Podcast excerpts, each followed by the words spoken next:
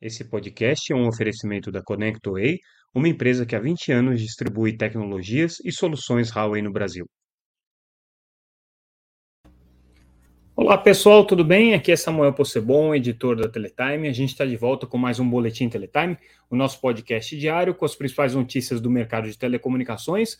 Hoje trazendo o que foi destaque nessa segunda-feira, 6 é, de novembro de 2023, e também é, algumas notícias que a gente acabou publicando no dia 1 na sexta-feira é, da semana passada, é, em que, é, perdão, no dia 3, né, na sexta-feira da semana passada, é, em que a gente é, acabou trazendo algumas informações importantes e exclusivas aí para vocês. Então vamos começar com elas. Quem é ouvinte do nosso podcast, quem assiste o nosso videocast no YouTube, já estava sabendo dessa informação, porque a gente trouxe ela em primeira mão para os nossos ouvintes é, na, no nosso episódio anterior. Mas na sexta-feira ele se confirmou, a Winit abriu finalmente o chamamento para que operadores é, regionais possam pleitear o uso da infraestrutura da, da, da empresa é, e assim cumprir as determinações que a Anatel é, estabeleceu para que possa é, ir adiante o acordo entre a Winit e a Vivo. É, recapitulando um pouco a história, é, quando a Anatel aprovou o acordo entre a Winit e a Vivo, ela colocou uma série de condicionantes, e um desses condicionantes, talvez o mais importante aí num primeiro momento, é, é o condicionante de que a Winit, antes de celebrar é, com a Vivo o acordo definitivo com todas as cidades em que elas vão compartilhar a infraestrutura de redes, ela precisaria fazer um chamamento, primeiro para operadores regionais e depois um chamamento geral, inclusive para operadores nacionais, é, para que é, outros é, pleiteantes, outros é, operadores do mercado tenham a chance de utilizar o espectro nas mesmas condições da Vivo. Então, é uma medida que foi colocada pela Anatel para evitar que a Vivo tenha alguma vantagem competitiva nesse acordo. Nesse primeiro momento, é, através da página da Winit, é, o chamamento está aberto para os operadores regionais. Ele vai durar 30 dias. Depois disso, é feito um segundo chamamento para os operadores nacionais. As condições pré-estabelecidas são, de uma maneira geral, é, as mesmas que estão colocadas ali no acordo com a Telefônica, com exceção é, do, do, da oferta é, de é, MVNO. Nesse caso especificamente, se cumpre a mesma regra que está estabelecida é, para o é, acordo da Móvel, é, mas nesse caso ele só vai se aplicar depois que, o, que a Vivo efetivamente é, fechar o acordo com, com a Winit. Né? Então, nesse primeiro momento, o chamamento é para a modalidade é, de infraestrutura como serviço, é, rede como serviço, espectro propriamente dito, né? é, e é, infraestrutura de torres, que é infraestrutura como serviço de uma maneira geral. Então é isso que está aberto aí para os candidatos a é, potenciais clientes da Unity é, celebrarem os seus próprios acordos. Feito isso, aí a Unity pode seguir adiante aqui com o um acordo com a Telefônica, né, se ela não conseguir nenhum interessado regional. Se ela conseguir, ela tem que descontar esses clientes da, da lista ali de é, é, é, cidades que vão poder ser, ser, atendidas com acordo com a Vivo e aí seguir a vida dela junto com a Vivo. Então, ela está cumprindo aqui a primeira parte daquilo que foi estabelecido pela Anatel. Tem outras condicionantes que ela vai ter que aplicar mais lá na frente, como cobertura em é, home para cobertura em estradas, MVNO e tudo mais, que são condicionantes que se aplicam tanto ao Init quanto a própria Vivo, se o acordo for adiante. A Vivo, inclusive, tem aquele acordo, é, aquela condicionante bem complicada para ela, que é não poder entrar em nenhuma cidade com menos de 100 mil habitantes é, na modalidade de run sharing junto com a TIM ou com a Claro. Né? Então, essa é uma, uma um remédio muito amargo que a Vivo está ainda processando e vendo se diante dele continua valendo a pena o acordo com a Winit. A Winit não se pronunciou, não deu mais detalhes sobre isso, só confirmou a informação de que ela realmente já abriu o chamamento. Estamos acompanhando aí. E vamos agora para as notícias dessa segunda-feira propriamente dita, começando com o balanço da TIM, é, um balanço em que a TIM apresentou resultados bem expressivos é, e interessantes. Ela teve um aumento de 7,9% na receita líquida no terceiro trimestre, bastante significativo, chegou a 6 é, bilhões de reais. É, o lucro líquido da empresa cresceu 53% no período, mas aí é o lucro normalizado, né? Então, aí considerando né, a situação é, é, real em, em, em, detrimento aí da situação que ela teve é, no trimestre anterior. É, e é, em termos de, de é, receitas propriamente ditas, o segmento móvel foi onde a TIM teve um crescimento mais expressivo, de 7,7%. Teve também um crescimento é, na, no, no, segmento fixo, né? É, mas é, nesse caso aí ele pesa menos dentro do faturamento. Se a gente olhar todo o, o histórico da, da TIM esse ano, é, o crescimento dela já foi aí, já bateu aí a casa dos 12%.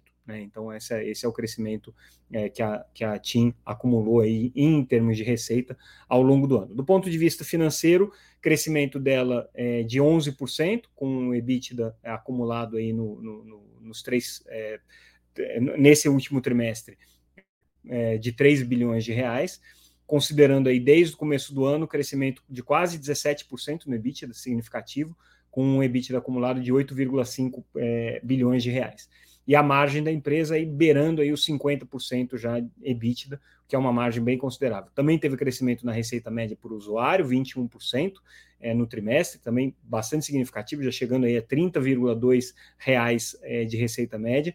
É, e do ponto de vista do segmento fixo, ela teve um crescimento de 4,5% é, no, no, trimestre em receitas, chegando a 425 é, milhões de reais. Então, também um, um segmento em que a, a TIM está crescendo aí de maneira significativa, já chegando a 10 milhões de home space, 10,4 milhões de home space, o que dá um crescimento no ano de 34,6%, tá? se comparado com o mesmo período do ano passado.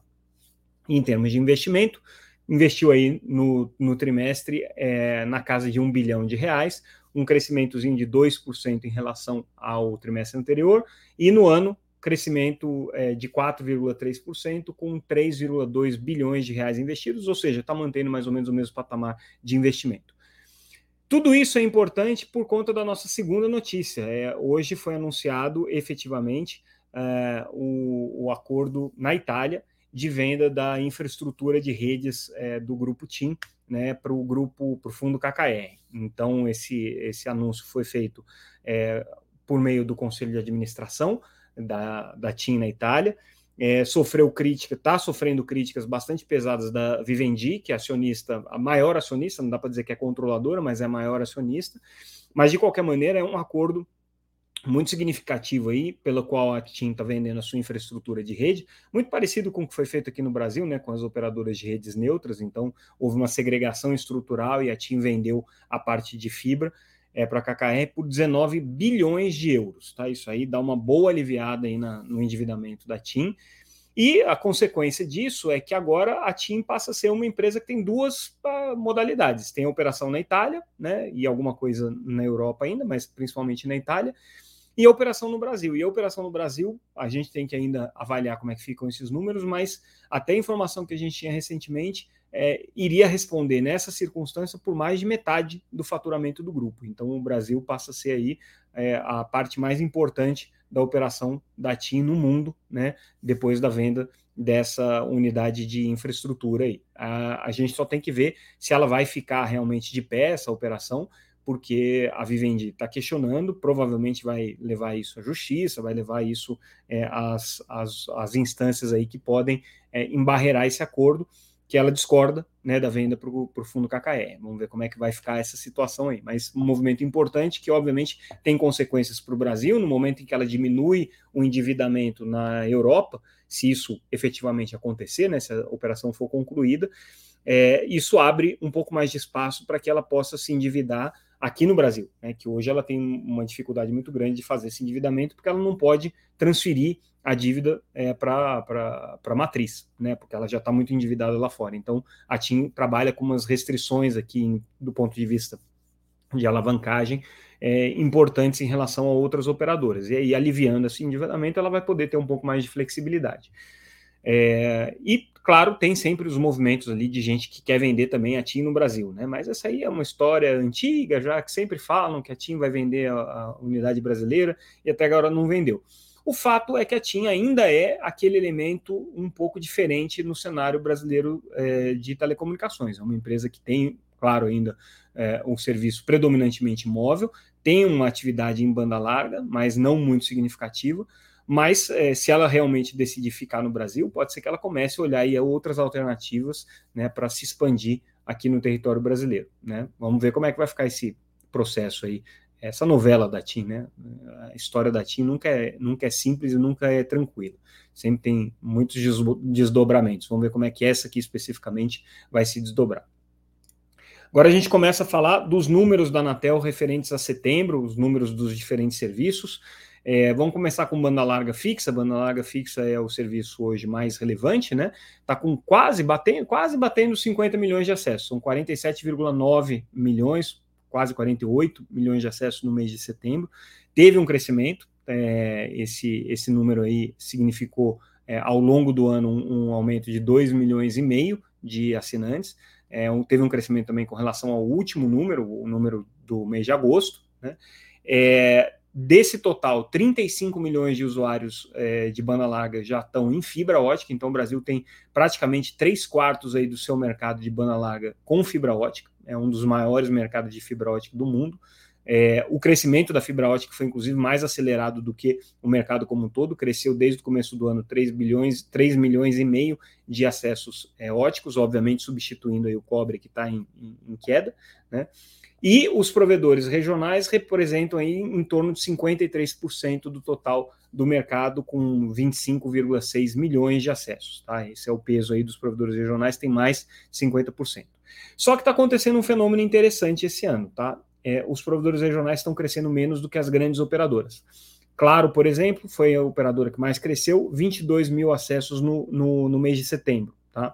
É, a Vivo, é, por sua vez, 20 mil acessos no mês de setembro. A Claro, a gente lembra que ela está num processo de transição para fibra, né? E ela ainda tem uma, um percentual pequeno da sua rede com, de acesso com fibra. Então, são 10% só dos usuários da Claro estão em fibra, o resto está na tecnologia HFC legada da TV por assinatura.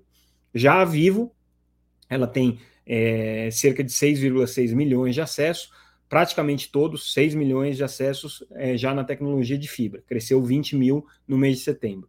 A Oi está numa situação um pouco mais complexa, está perdendo base, perdeu 23 mil clientes em setembro, é, e a base de fibra, que seria né, o que se destacaria aí nesse processo, uma, uma pequena estabilidade que caiu aí, na verdade, mil é, é, é teve um pouquinho mais de mil é, adições e ficou aí nos mesmos 4,3 milhões que ela já estava. A BrisaNet, que é a empresa que mais se destaca entre as regionais, cresceu no mês só 14 mil acessos, está com uma base aí de 1,25 milhão, é, seguida aí pela, pela TIM, que cresceu 7 mil assinantes, é, e a Desktop, que cresceu 6 mil assinantes. Então, como a gente vê, as operadoras é, de grande porte, principalmente a Claro e a Vivo, estão crescendo mais do que as concorrentes, os GSPs, é, a essa altura do campeonato, o que é uma notícia importante, porque significa que é, aquela, aquele distanciamento que as operadoras regionais estavam dando com relação aos grandes em termos de market share,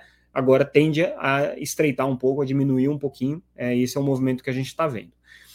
No mercado de banda larga móvel, ou no mercado móvel, de uma maneira geral, não só banda larga móvel, mas é, a gente também viu um crescimento expressivo agora no mês de setembro.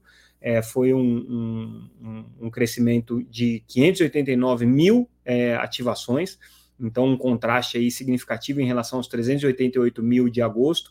E um dado interessante é que agora a gente teve uma ativação de 366 mil linhas é, consideradas padrão, né? ou seja, que não são linhas é, de M2M, o que significa 10 vezes a mais do que teve em agosto. Então, ou teve algum dado esquisito ali é, que foi reportado para a Anatel em agosto, ou de fato agora as operadoras reintensificaram o processo de vendas para consumidores finais. É, o mercado de, de é, machine to machine e, e POS, que é o, é o considerado né, o, o não padrão, né, é, ela, ele teve aí uma, um, um, crescimento também, mas um pouco mais é, comedido, vamos dizer assim. Né?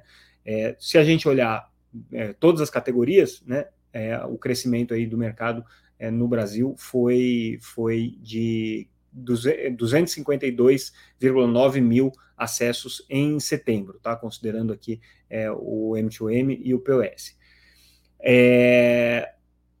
do ponto de vista de pós-pago e pré-pago, está crescendo no pós-pago e o pré-pago caindo, já era aí uma, uma, uma, tendência que só se reforçou nesse, nesse trimestre, e o 5G deu uma desacelerada, cresceu no mês de setembro só 10%, em relação a 14% que ele tinha crescido, é, 15% que ele tinha crescido em agosto. Então, é, deu uma desacelerada aí. Agora o mercado total de 5G está na casa de 16 milhões de assinantes. E o destaque aqui é que Vivo e Claro estão pau a pau, cada uma delas com 6,1 milhão de linha, milhões de linhas ativas de 5G, é a TIM um pouco mais para trás com 3,7 milhões. Então, esse é o, o resumo aqui do mercado é, de, de banda larga móvel. Telefonia fixa, obviamente, queda, né? Aqui não tem nem surpresa, a telefonia fixa tem tido é, perdas recorrentes aqui, então no mês de setembro a, a, a queda foi de, de é, 6,5%, uma queda bastante significativa, né? uma aceleração em relação ao 0,8% do mês de agosto. É, e agora o mercado total está tendo é, 25,84 milhões de assinantes. Tá? Em relação ao mesmo período de 2022, é uma queda de quase 2 milhões de acessos, 1,8 milhão de acessos para ser mais preciso. Tá? É, no mês de agosto, o total de, de linhas desativadas foi de 205 mil. Outro serviço que está na mesma toada é o serviço de TV por assinatura. O serviço de TV paga é, chegou agora a um patamar que ele só teve em 2011 em termos de acesso, ou seja, está com um pouco menos de 11 milhões de acessos de, de é, é, TV por assinatura no Brasil. Mas lembrando que esse número da Anatel reflete só o serviço de acesso condicionado, que é aquele serviço regulado pela lei do SEAC e que é regulado pela agência. Né? Então, é, é o serviço de telecomunicações. Não considera os serviços que estão ofert sendo ofertados pelas operadoras agora na modalidade de streaming, tá?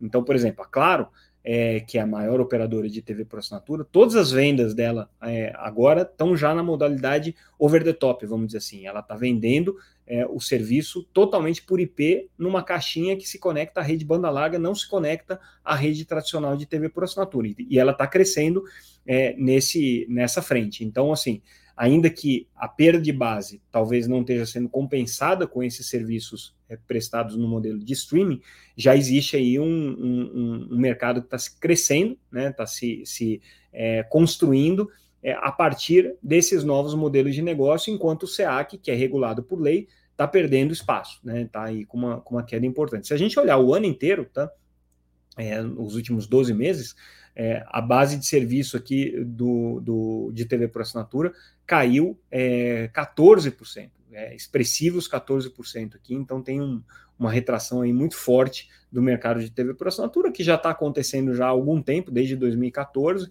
né, por uma série de razões que a gente tem explorado aqui, mas chama atenção aí esse, esse, esse crescimento, muito, essa queda muito acelerada, né?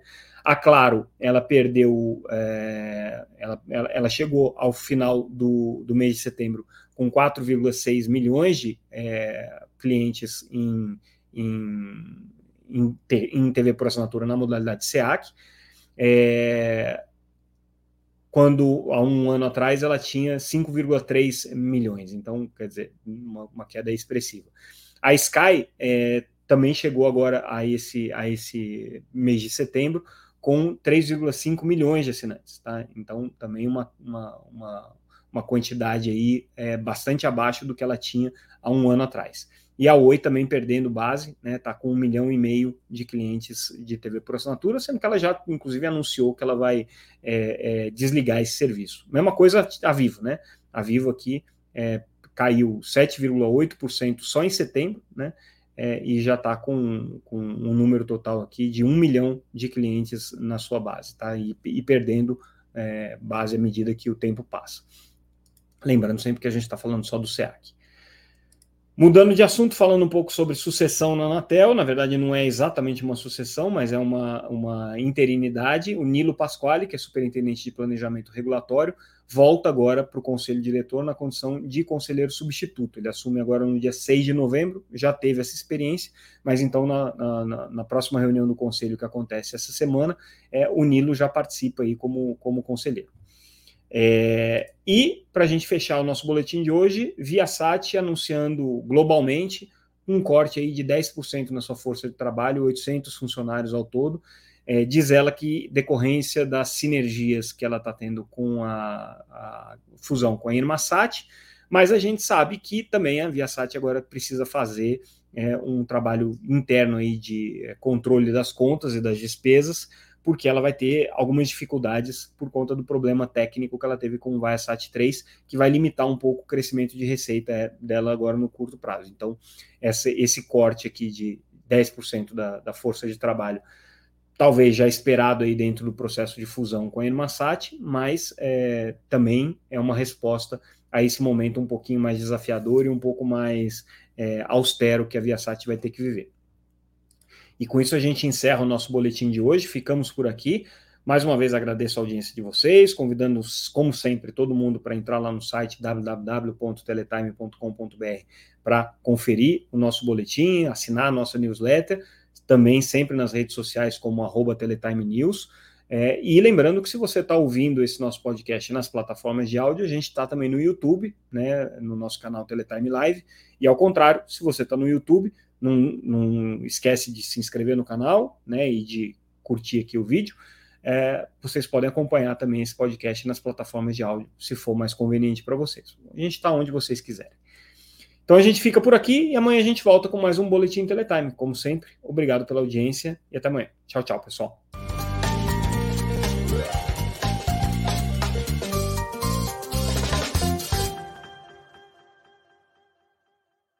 Esse podcast é um oferecimento da ConnectWay, uma empresa que há 20 anos distribui tecnologias e soluções Huawei no Brasil.